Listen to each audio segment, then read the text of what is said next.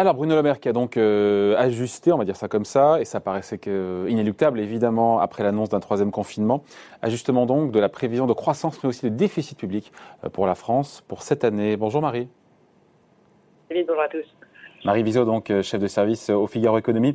Bon, en gros, on l'avait évoqué la semaine dernière, ça paraissait évidemment inéluctable, et c'est plus raisonnable et réaliste de passer d'une prévision de croissance de 6% à 5% pour cette année. Bah oui, effectivement, euh, comme vous dites, c'était inéluctable.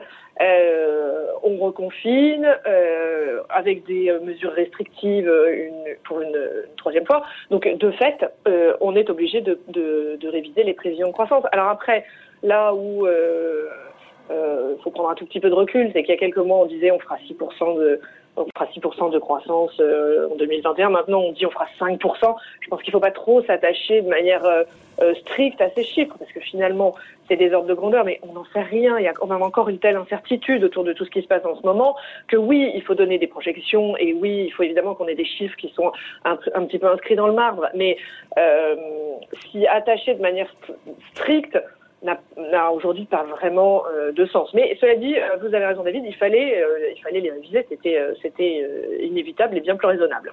Bon, et le passage de 6 à 5% encore une fois, il est bien calculé parce que il y a ces fermetures des commerces effectivement non essentiels, il y a les écoles, tout ça, on sait que ça va avoir un impact. Oui, oui, oui, c'est sûr quand on quand on annonce la fermeture de 150 000 commerces, c'est presque, c'est quasiment le double de ce qui était de ce qui était anticipé avant. Hein. Donc oui, ça a forcément dans l'activité économique quotidien des répercussions assez importantes. Alors, euh, bah, pardon, je vous coupe, mais l'OFCE a fait son petit calcul sur ces nouvelles mesures de restriction qui vont amputer, mm. nous disent-ils, de 0,6 points de PIB mm. annuel, euh, enfin sur l'année. C'est pas non plus euh, colossal ou démentiel, parce que ça nous retire, ça nous ampute comme niveau de croissance. L'OFCE nous retire 0,6. Alors c'est pas c'est pas énorme, effectivement, c'est vrai.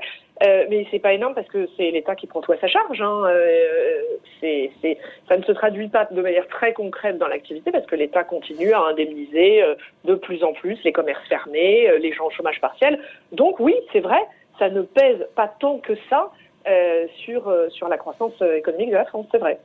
Donc le 5% de croissance, il est encore une fois, il est réaliste aujourd'hui? Bah, Il est réaliste dans, dans, dans la mesure euh, du scénario qu'on nous projette sur les semaines et les mois à venir. C'est-à-dire que euh, on nous dit pour l'instant quatre semaines de confinement, donc nous en sommes tous là. Euh, l'incertitude pour la suite, c'est qu'il y a une incertitude autour de ce 5% de croissance. Est-ce que dans quatre semaines, on va nous dire euh, on continue, euh, on continue les mesures restrictives parce que les les résultats ne sont pas ne sont pas au niveau de ce qu'on avait escompté? On ne sait pas. L'incertitude, elle est quand même encore là.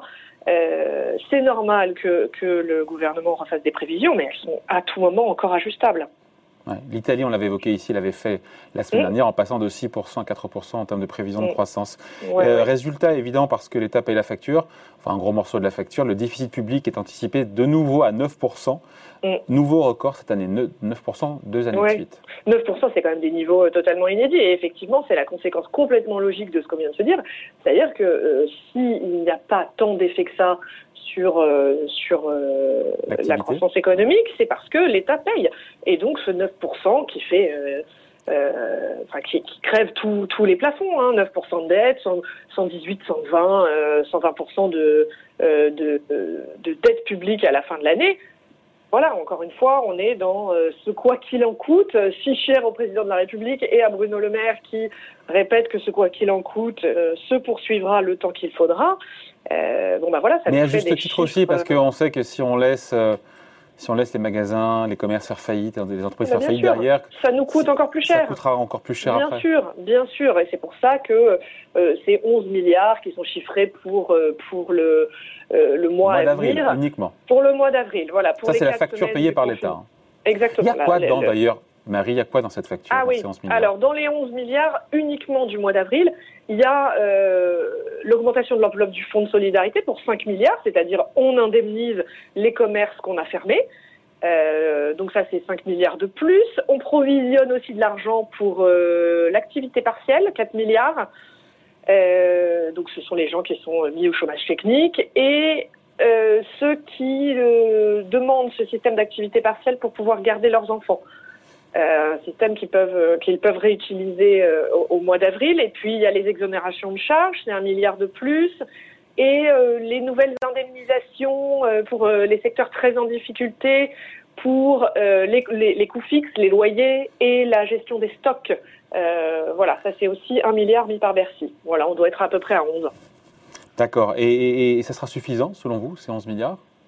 Ah, Ou est-ce que c'est le, le, bas de fourchette Selon le scénario, euh, encore une fois, qui peut évoluer à tout moment, euh, et au vu de ce qui s'était passé euh, les mois précédents, parce qu'on commence à avoir un petit peu de, un petit peu d'expérience sur ce que coûte, sur ce que coûtent les confinements. Pour l'instant, ça va.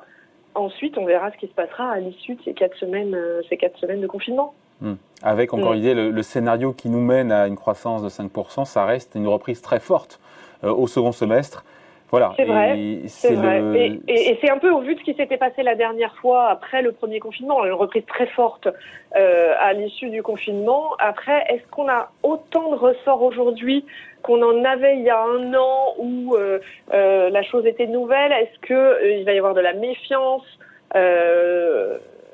Sur ce second semestre, hein, comme vous dites Est-ce qu'on ne va pas se dire euh, euh, qu'est-ce qui nous attend après? Voilà, la croissance, elle reviendra, le rebond, il reviendra. Après, l'ampleur, à mon avis, est encore en débat. Bon, on aura l'occasion d'en reparler. En tout cas, nouveau record de déficit public à 9% prévu donc par, euh, par le gouvernement mhm. cette année. Merci Marie. Avec plaisir. Marie à bientôt. chef de service au Figaro Économie. Au revoir. Au revoir.